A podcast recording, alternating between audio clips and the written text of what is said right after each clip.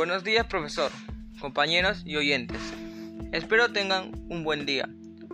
Los saluda el alumno Diego Ronaldo Morales Altamirano, del cuarto grado A1 del Colegio Parroquial Padre Abad.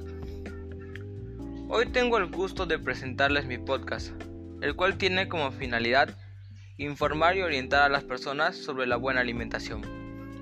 Sin más preámbulos, comienzo.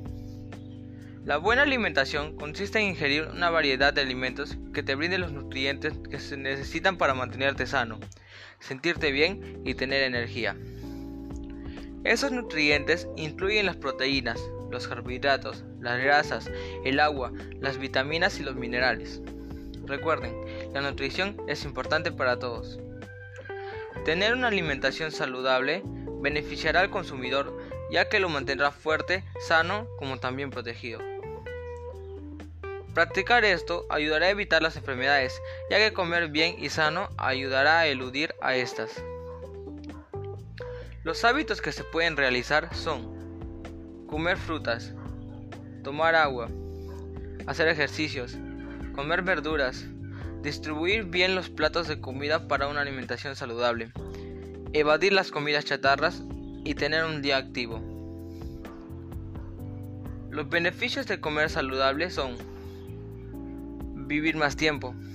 Mantener la piel, los dientes y los ojos saludables. Apoya los músculos.